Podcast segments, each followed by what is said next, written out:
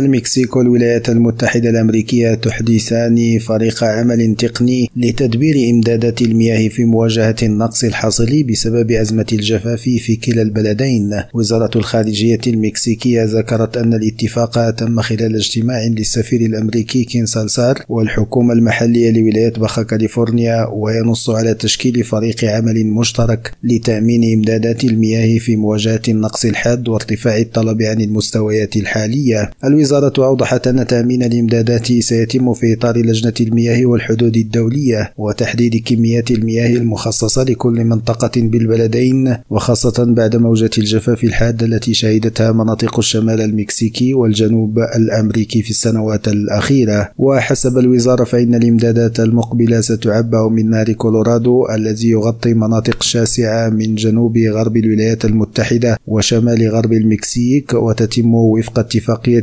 أبرمها البلدان لتنظيم الموارد المائية المشتركة. وكانت الولايات المتحدة الأمريكية قد أعلنت الصيف الماضي خفض حصتها من إمدادات المياه من نهر كولورادو للمستخدمين المكسيكيين من 30 إلى 33% في سنة 2020 وعزت القرار إلى موجة الجفاف الحاد. عماد أحقير راديو مكسيكو.